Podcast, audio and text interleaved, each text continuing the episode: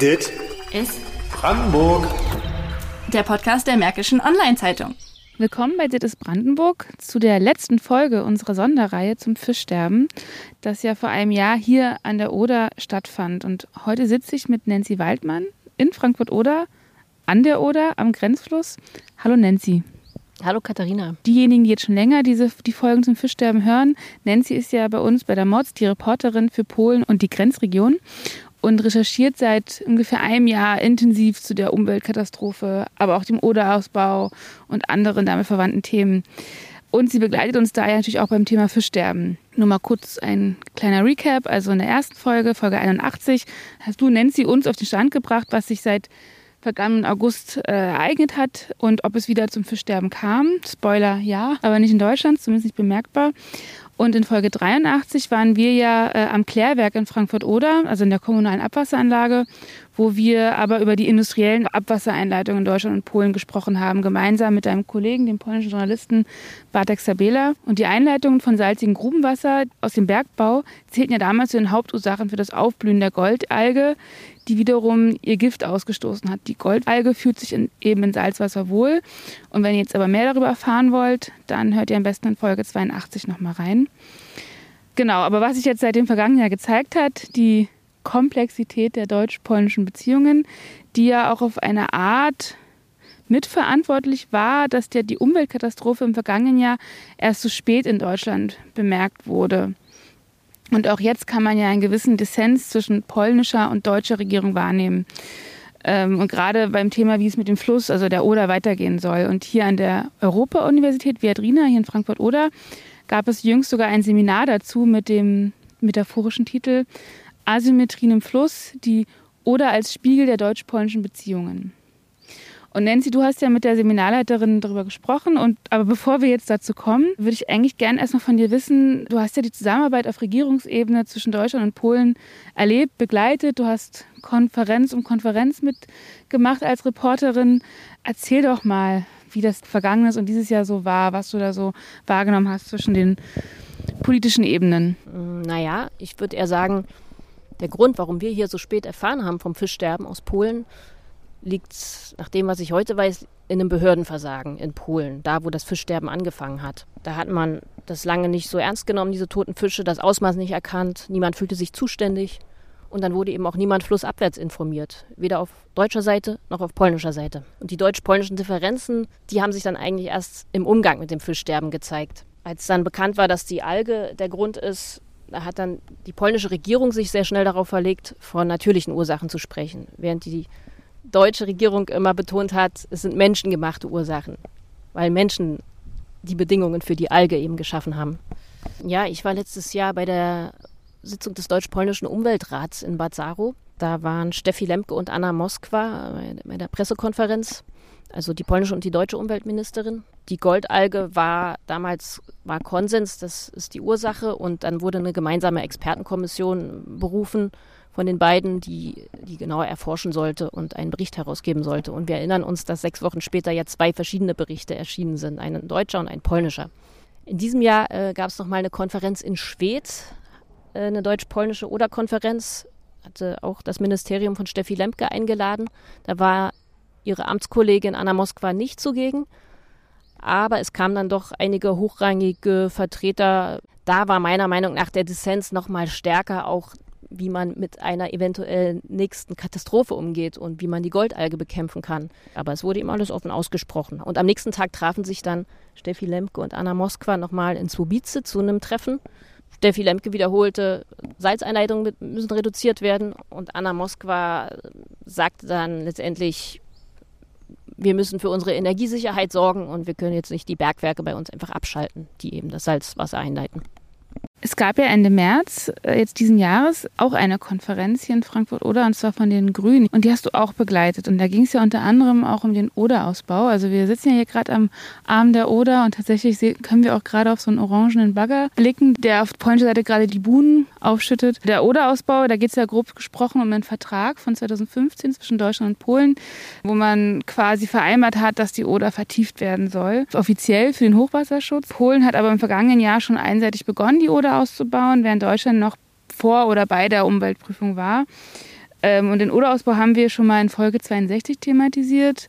Aber ich glaube, wir müssten noch mal eine neue Folge machen, weil sich ja seither einiges ereignet hat. Und natürlich hat natürlich auch die Umweltkatastrophe jetzt vom letzten Jahr, dadurch hat das Thema natürlich eine neue Dramatik bekommen. Äh, aber Nancy, was kam denn jetzt bei der Konferenz der Grünen heraus? Also die Stoßrichtung dieser Konferenz war klar. Da waren vor allem Umweltschützer und Experten. Die haben erörtert, warum der Oderausbau schädlich ist, wie man den jetzt stoppen kann, wie man die Oder jetzt schützen muss. Und das zeigt auch, das war die erste von mehreren Oder-Konferenzen in diesem Jahr, äh, diese grüne Konferenz. Und das zeigt auch, wie, dass die, die Grünen sind zwar so die Führer, die Wortführer in der Debatte um die Oder, die äußern sich am meisten, aber sie haben eigentlich nichts zu sagen zum Oder-Ausbau zum Beispiel. Dafür ist nämlich das Bundesverkehrsministerium zuständig und die sind nicht gekommen zu ihrer Konferenz. Und der Verkehrsminister Volker Wissing hält am deutsch-polnischen Abkommen und an den Ausbauplänen fest. Und das Ministerium macht seine eigene Konferenz jetzt im Herbst. Aber man kann ja zumindest jetzt erstmal festhalten, dass das Verhältnis zwischen Polen und Deutschland auf jeden Fall vielschichtig ist, auf verschiedenen Ebenen auch verschieden gut funktioniert. Und müsste man denen jetzt einen Beziehungsstatus geben, könnte man sagen, kompliziert. Es ist kompliziert. Es ist kompliziert, ja, kann man schon sagen, denke ich. Die Ursachen dafür liegen ja sowohl in der Gegenwart als auch in der Geschichte. Und dazu hast du ja mit der Politikwissenschaftlerin Anja Hennig von der Viadrina Universität hier in Frankfurt-Oder gesprochen und sie hat ja einen guten Einblick gegeben. Und genau, ihr habt ja hier euch auch an der Oder getroffen. Was hast du denn von ihr erfahren? Erstmal haben sie sich in dem Seminar mit Asymmetrien zwischen den beiden Ländern auf ganz verschiedenen Ebenen beschäftigt, mit Machtverhältnissen, mit, mit unterschiedlichen wirtschaftlichen Strukturen, politischen Strukturen. Aber die haben vor allem auch noch Interviews geführt mit verschiedenen Akteuren, zum Beispiel mit, eben mit Umweltaktivisten von beiden Seiten, mit, mit Vertretern der polnischen Botschaft und haben sich eben versucht, so ein multiperspektivisches Bild zur Oder zu machen. Anja Hennig und die Studierenden haben sich auch mit Asymmetrien in der Energiepolitik beschäftigt. Aber was wir auch sehen können, ist energiepolitisch eine ganz andere Situation. Und das ist jetzt erstmal etwas, was nicht sofort mit der Oder-Krise zusammenhängt und wo man sagen kann, hier haben Asymmetrien einen Einfluss auf diese Krise. Und das andere, wovon man natürlich eigentlich nie die Augen verschließen kann, ist die historische Asymmetrie. Also Deutschland bleibt das Land, das äh, Polen im Zweiten Weltkrieg angegriffen hat und Unglaubliches angerichtet hat und was die Deutschen vielleicht einfach nicht äh, verstehen oder wissen wollen, ist, dass das immer noch in den meisten Familien irgendwelche Auswirkungen hat. Und ähm, dass diese historische Asymmetrie vieles beeinflusst, vielleicht auch eher indirekt. Aber die Oder ist ja eigentlich auch ein Beispiel für eine umgedrehte Asymmetrie, weil ja nur ein kleiner Teil hier durch Deutschland fließt. Der Großteil fließt ja durch Polen. Deutschland kann doch eigentlich Polen nur dabei zusehen. Sie findet aber, dass es eben gerade deswegen ein besonders prägnantes Beispiel ist. Wir hören mal rein. Wir haben sozusagen hier auch eine Asymmetrie. Wir, wir beschäftigen uns mit 200 Kilometern Grenzoder und könnte man jetzt mal so ein bisschen zugespitzt sagen und möchten eigentlich bestimmen, was die polnische Seite mit ihrem, größtenteils ihrem Fluss macht. Und das ist natürlich etwas, was insofern komplex ist, als es einerseits widerspiegelt, das, was von polnischer Seite wahrgenommen wird als eine oberlehrerhafte Haltung der deutschen Seite gegenüber Polen. Also dass man jetzt eben mit dem Verständnis von Klimaschutz und Umweltschutz äh, sich positioniert und sagt, die polnische Seite sollte die Oder nicht ausbauen, weil es eben Habitate zerstört und dem Verständnis von Umweltschutz oder Renaturierung entgegensteht. Und ähm, von polnischer Seite kommt dann das Argument, ja, aber was habt ihr denn mit euren Flüssen vorher gemacht? Es ist natürlich so, dass wie in anderen Konfliktkonstellationen oder auch, äh, sage ich jetzt mal, so ein bisschen auch verschwörungsideologischen äh, Narrativen dann plötzlich mit oder anderen Beispielen gekommen. Also wenn man jetzt überlegt, in Rügen, ja, auf, auf Rügen soll dann im Naturschutzgebiet äh, ein LNG-Terminal gebaut werden gegen den massiven Protest der Bevölkerung. Hier haben wir das energiepolitische Argument eines grünen Wirtschaftsministers. Und man, man lässt nicht ab von diesem, von diesem Plan. Äh, wir haben die Ausbaupläne oder die, Aus, die Vertiefungen von, von anderen Flüssen, ja, also auf deutscher Seite. Und ich glaube, das ist eher so ein bisschen der Punkt, wo, wo dann auch von polnischer Seite auf solche Beispiele verwiesen wird und wo man sich dann einfach verbittet, dass überhaupt hier reingeredet wird. Okay, also ich finde, da macht Anja Hennig auch einen wichtigen Punkt. Also man kann ja nicht leugnen, dass Deutschland gewissermaßen im Glashaus sitzt und auch etwas fordert, was in der Vergangenheit bzw. auch in der Gegenwart eigentlich selber nicht besser hierzulande gemacht wird und wurde. Aber diese Oberlehrerhaltung, von der Anja Hennig spricht, das lässt sich wahrscheinlich auch gut von populistischen Kräften in Polen instrumentalisieren, oder? Ja, auf jeden Fall. Also das ist eigentlich ja genau immer der Vorwurf, den die polnische Rechte, die eben gerne populistisch mit Vorurteilen gegenüber Deutschland spielt. Das ist deren Vorwurf, dass die Deutschen immer mit erhobenem Zeigefinger irgendwie da stehen, gerade in Umweltfragen. Aber eigentlich wollen sie die polnische Wirtschaft irgendwie blockieren. Der stellvertretende Infrastrukturminister Marek Grubarczyk ist derjenige, der in Polen eigentlich für die Flüsse, für die Wasserwirtschaft zuständig ist und auch für alle, also auch für diesen Oderausbau. Der spricht dann von einer deutschen Umweltlobby, die keine wirtschaftliche Entwicklung in Polen zulassen will, weil sie eigentlich nämlich deutsche wirtschaftliche Interessen schützen will. Ja. Das ist wirklich ziemlich populistisch und das ist ein Vorwurf, den ich für Blödsinn halte. Von den deutschen Umweltschützern fordert es niemand bewusst, jetzt die Oder soll nicht ausgebaut werden, damit irgendein Hafen in Deutschland geschützt wird. Ja, und natürlich diese Behauptung einer deutschen Umweltlobby ist natürlich auch gemein, weil ehrlich ehrlich gesagt sind es, äh, sind es eben polnische und deutsche Umweltorganisationen, die gemeinsam geklagt haben, erfolgreich geklagt haben. Und zwar vor polnischen Gerichten. Polnische Gerichte haben entschieden, dass die Bauarbeiten äh, gestoppt werden müssen, weil die Umweltprüfung nicht richtig gemacht wurde. Dass eben Deutschland im polnischen Wahlkampf irgendwie eine Rolle spielt, manchmal auch nur ein gedachtes Feindbild ist. Äh, das hat halt auch Anja Hennig jetzt für die aktuelle Parlamentswahl, die ja in zwei Monaten stattfindet in Polen, äh, festgestellt. Das Problem ist natürlich, dass wir, das ist, gilt jetzt nicht nur für die Oder und wäre jetzt wieder auch etwas, was man generalisieren kann, dass nun gerade in diesem Wahlkampf deutlicher denn je äh, eigentlich zwei Feindbildkonstruktionen zentral sind und neben ähm, Russland äh, gehört eben Deutschland dazu in der Form, die sich eben in der Weise Bahn bricht, dass alles, was gegen, vermeintlich gegen polnische Interessen geht, und in dem Fall wird hier die wirtschaftliche Entwicklung als polnisches Interesse hervorgehoben, dann auf deutsche Seite hin zurückzuführen ist oder auf den Einfluss von deutscher Seite, weil, und das ist natürlich eine Instrumentalisierung einer, sagen wir mal, historischen Asymmetrie, weil davon ausgegangen wird oder es so gedreht wird, dass die äh, deutsche Seite ein Interesse hat, die polnische Wirtschaftsentwicklung zu hindern. Okay, das ist krass, aber in deinem Gespräch mit Anja Hennig, ähm, da ging es ja auch wiederum um diese energiepolitischen Differenzen. Ne? Und du hattest ja auch in den Folgen jetzt davor auch drauf, schon mal darauf hingewiesen, dass jetzt eben, wenn man diese Bergwerke in Schlesien, wenn man das jetzt so st sofort stoppen will, dass sie, dass sie Salz einleiten in die Oder, das wäre ja extrem teuer. Und wenn ich das richtig verstanden habe, ist das ja auch eines der Aspekte, die in diese Asymmetrien hineinspielen zwischen Deutschland und Polen. Hier kommt eine weitere Asymmetrie mit rein, dass die energiepolitische Situation Grund grundlegend oder doch sehr anders ist, eben auch asymmetrisch, weil Polen immer noch zu 70 Prozent von eben dieser Steinkohleverstromung oder auch Wärme abhängig ist und somit diese ökologische Transformation in Richtung Klimaneutralität einfach äh, auch aufgrund dieser dieser langen Zeit äh, nach 45 äh, noch nicht so weit fortgeschritten ist wie in Deutschland.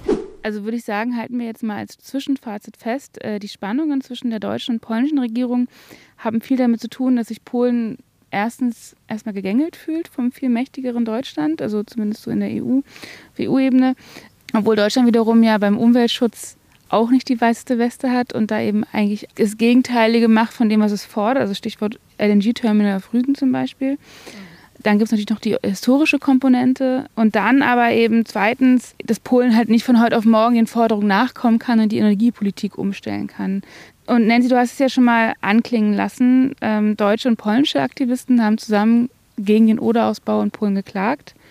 Das heißt also, auf dieser Ebene scheint es ja dann doch fruchtbare Kooperation zu geben, im Gegensatz jetzt zur Regierung. Das ist ja auch, was Anja Hennig sagt, oder? Ja, absolut. Also so eine Bewegung ist eigentlich entstanden, die auch teilweise schon vor dem Fischsterben existierte, die Zusammenarbeit zwischen einzelnen Gruppen und Organisationen, aber durch das Fischsterben nochmal enorm Power bekommen hat, befördert wurde. Natürlich besonders in Polen, aber auch in Zusammenarbeit mit, mit deutschen Organisationen. Anja Hennig sieht das auch als eine der großen Errungenschaften an, diese grenzüberschreitende Zusammenarbeit an der Oder. Was wirklich die deutsch-polnischen Beziehungen schon seit, also sagen wir jetzt nach 45 geprägt hat, ist eigentlich eine zivilgesellschaftliche Annäherung und Zusammenarbeit, die der staatlichen oder diplomatisch-staatlichen äh, Beziehungsdimension entgegensteht.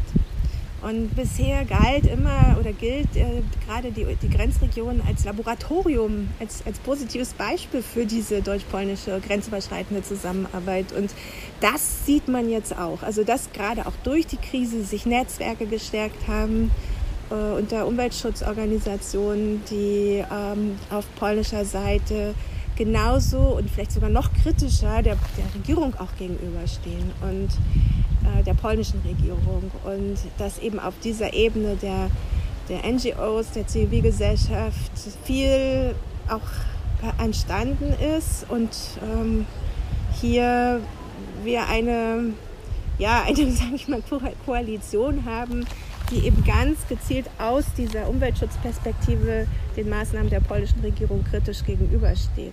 Was gibt es denn für deutsch-polnische zivile oder umweltaktivistische Bündnisse zwischen Deutschland und Polen? Also es gibt insgesamt sechs Organisationen, drei von deutscher und drei von polnischer Seite, die gegen den Oderausbau erfolgreich geklagt haben, bis vom obersten polnischen Verwaltungsgericht. Da äh, gehörte zum Beispiel der BUND dazu auf der deutschen Seite, auf der polnischen Seite Eko Unia, Klub Przyrodnikow, das sind eher so kleinere Organisationen. Dann gibt es das Bündnis Zeit für die Oder, Czasna Odry, das ist ein deutsch-polnisch-tschechisches Bündnis von Naturschutzorganisationen, die sich für die Oder einsetzen, auch schon vor dem Fischsterben. Dann gibt es die Safe Rivers Coalition. Das ist ein polnisches Netzwerk von Experten und Naturschutzorganisationen. Eine Initiative hat sich gegründet. Diese Gruppen und Netzwerke überschneiden sich natürlich auch. Dann gibt es die Initiative Osoba Odra, also Anerkennung der Oder als Rechtspersönlichkeit. Die haben ja auch diesen Marsch für die Oder initiiert, oder?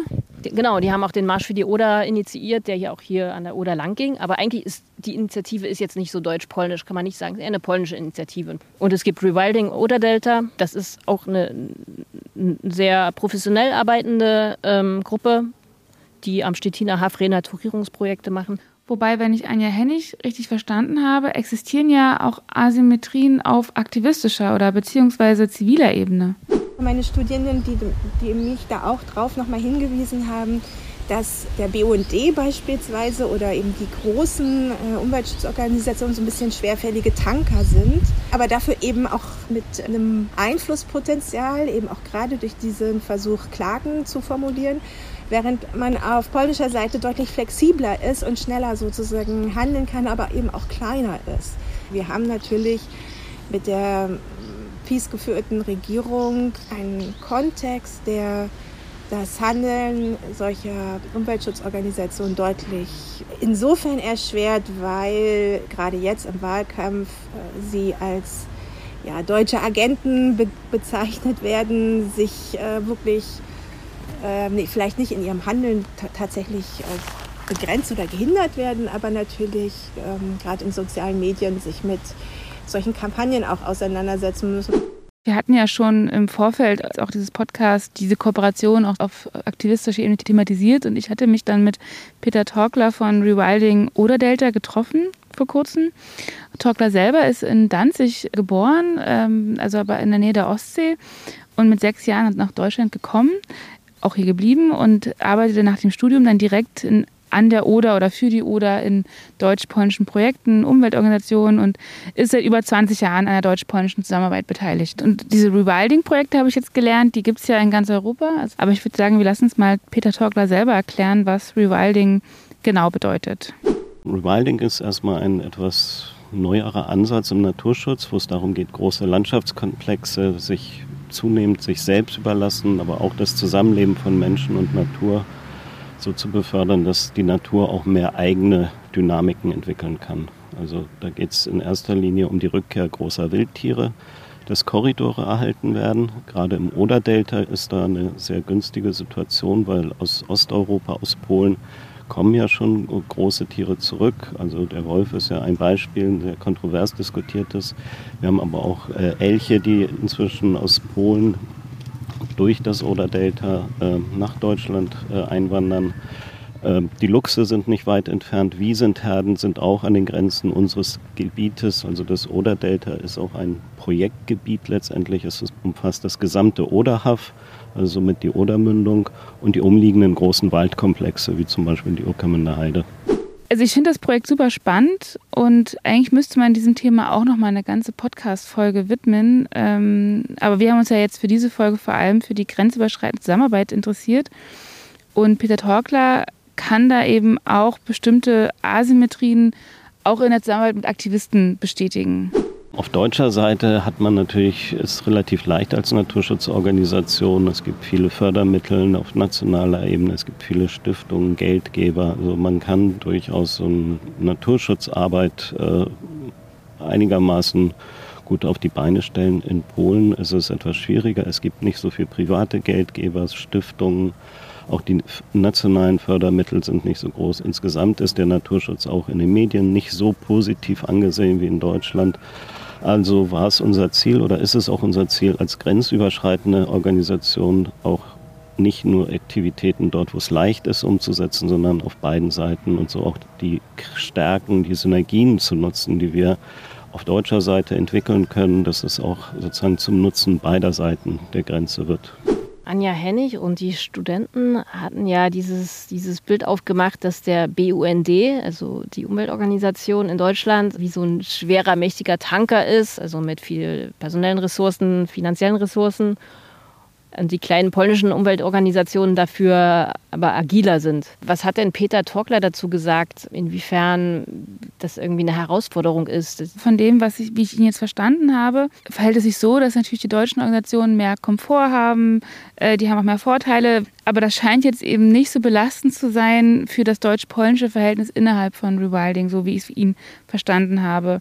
Belastend sind eher die Bedingungen für Aktivisten auf polnischer Seite, denn Aktivisten haben es oft viel schwerer, gerade wenn sie mit Deutschen kooperieren.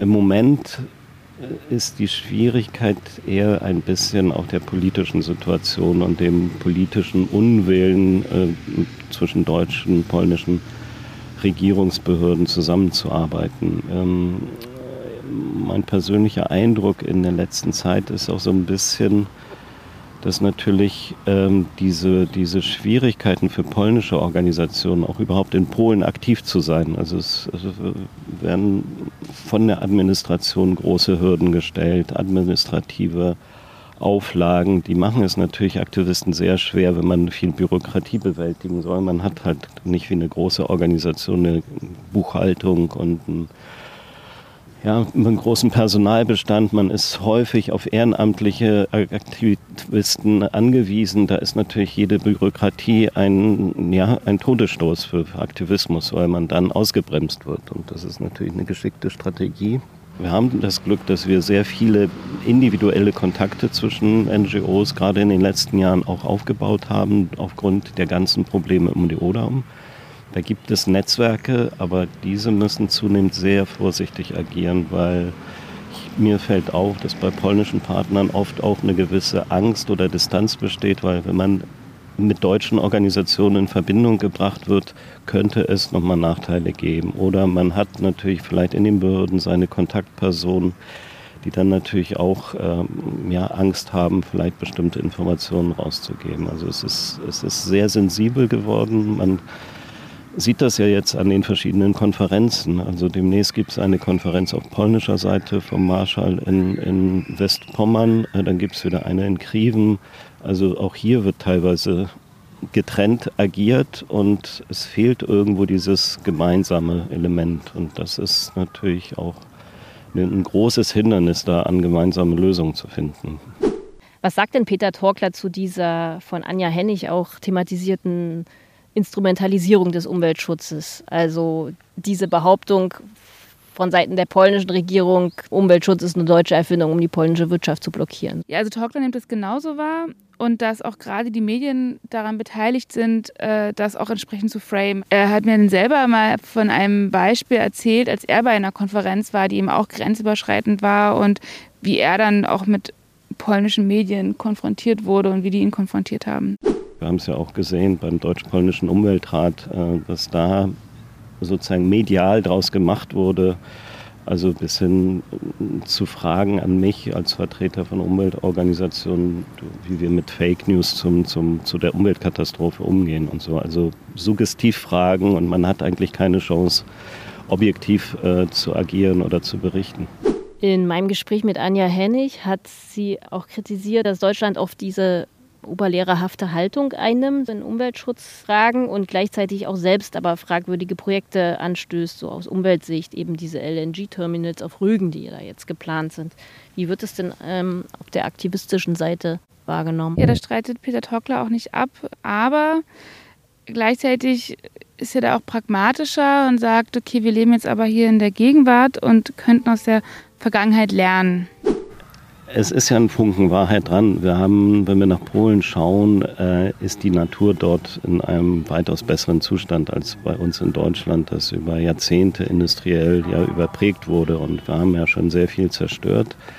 In Polen haben wir eben noch das Glück, dass vieles, äh, sag ich mal, noch, noch in einem guten Zustand ist und eigentlich vor der Zerstörung bewahrt werden soll. Das ist also insofern es ist durchaus sensibel äh, und man muss sehr aufpassen, nicht oberlehrerhaft oder äh, sozusagen äh, ja, zu arrogant rüberzukommen. Ich meine, Fakt ist, äh, Polen wie auch Deutschland sind Mitglieder der Europäischen Union und wir haben eine europäische Gesetzgebung, die den Rahmen vorgibt und äh, da ist es eigentlich relativ äh, einfach, äh, dass sich jedes Land nach diesen Richtlinien und Regeln zu halten hat. Und äh, was man machen kann, ist gemeinsam davon zu lernen, wie man das am besten umsetzt. Und insofern äh, denke ich, sind in gewisser Weise diese, diese Vorwürfe oder dieses ist natürlich ein bisschen vorgeschoben, weil man hat den gleichen Rechtsrahmen und muss sich an den halten. Also man kann dann nur gemeinsam aus den eigenen Erfahrungen, sei es gute oder schlechte, eben lernen. Und ich glaube, die deutsche Umweltbewegung gibt es ja auch, weil sie gesehen hat, was alles kaputt gemacht werden kann. Ja? Das heißt also, äh, man muss ja nicht jeden Weg wiederholen, wenn man weiß, äh, er führt zu keiner guten Lösung. Das heißt, es gibt ja durchaus Potenzial, äh, solche vielleicht Fehlentwicklungen etwas zu verkürzen. Man wird nicht alles verhindern können, aber ich bin überzeugt, dass äh, das, was wir in Deutschland über 20, 30 Jahre gelernt haben, wo sich eine starke Umweltbewegung aufgebaut hat aufgrund der zunehmenden Zerstörung und Regulierung unserer Flüsse, äh, das, äh, da können wir ja wenigstens den Zeitraum etwas verkürzen und in Polen schneller lernen, dass eben noch intakte Flüsse durchaus erhaltenswert sind. Und ich glaube, das ist auch ähm, mit ein Hauptpunkt, was eben auch in der polnischen Umweltbewegung motiviert und mobilisiert zu sehen. Wir wollen diese Fehler nicht wiederholen. Ja? Also wo ich schon starke deutsch-polnische Differenzen sehe, ist so in der allgemeinen Wahrnehmung des Flusses. In Polen wird die Oder viel stärker gesehen als regulierter Fluss als, und als Wasserstraße. Und im Ober- und Mittellauf ist die Oder ja auch viel stärker reguliert als hier an der Grenzoder, so mit Staustufen zum Beispiel. Und mit dem neuen Oder-Gesetz will die Regierung das ja noch forcieren und die Oder wieder für die Güterschifffahrt stärker nutzen. Während in Deutschland das Interesse an der Güterschifffahrt ja relativ gering ist und äh, sich auf die Wasserstraße zwischen Berlin und Stettin beschränkt, die auch zum Teil durch die untere Oder führt, aber eigentlich sieht man in Deutschland vor allem die Oder als Naturreservoir, als wertvolles äh, ähm, Refugium für, für seltene Arten, die man anderswo in Deutschland eben nicht mehr hat an den ganzen begradigten Flüssen. In Polen ist, ist die Oder hinsichtlich der Artenvielfalt ähm, nicht so besonders. Da gibt es andere Flüsse, die noch wilder und ökologisch vielleicht wertvoller sind. Ja, und das schlägt sich eben auch in, in unterschiedlichen Einstufungen äh, nach der Wasserrahmenrichtlinie äh, nieder. Polen hat die Oder, glaube ich, als erheblich veränderten Fluss eingestuft und Deutschland als natürlichen Fluss. In jedem Fall bedeutet das, dass mit der für erheblich veränderte Gewässer eben nicht so, nicht so strenge ökologische Anforderungen gelten. Also da schlägt sich diese, diese verschiedenen Perspektiven schlagen sich da unmittelbar nieder. Ich würde jetzt zum Schluss noch mal gerne äh, zur Anja Hennig von der Viadrina hier in Frankfurt-Oder zurückkommen äh, und den Asymmetrien. Besteht denn eine Chance auf Angleichung? Angleichung, nee, würde ich nicht sagen, aber Veränderungen gibt es da natürlich auf jeden Fall immer wieder. Und das hat auch Anja Hennig, haben wir auch drüber gesprochen, dass Asymmetrien nicht statisch sind und dass sich ja auch durch, äh, seit dem Fischsterben da schon, schon einiges verändert hat. Man kann sich sicher sein, dass bestimmte Konfliktkonstellationen nicht zwangsläufig verharren. Also beispielsweise hat sich die Kommunikation verbessert.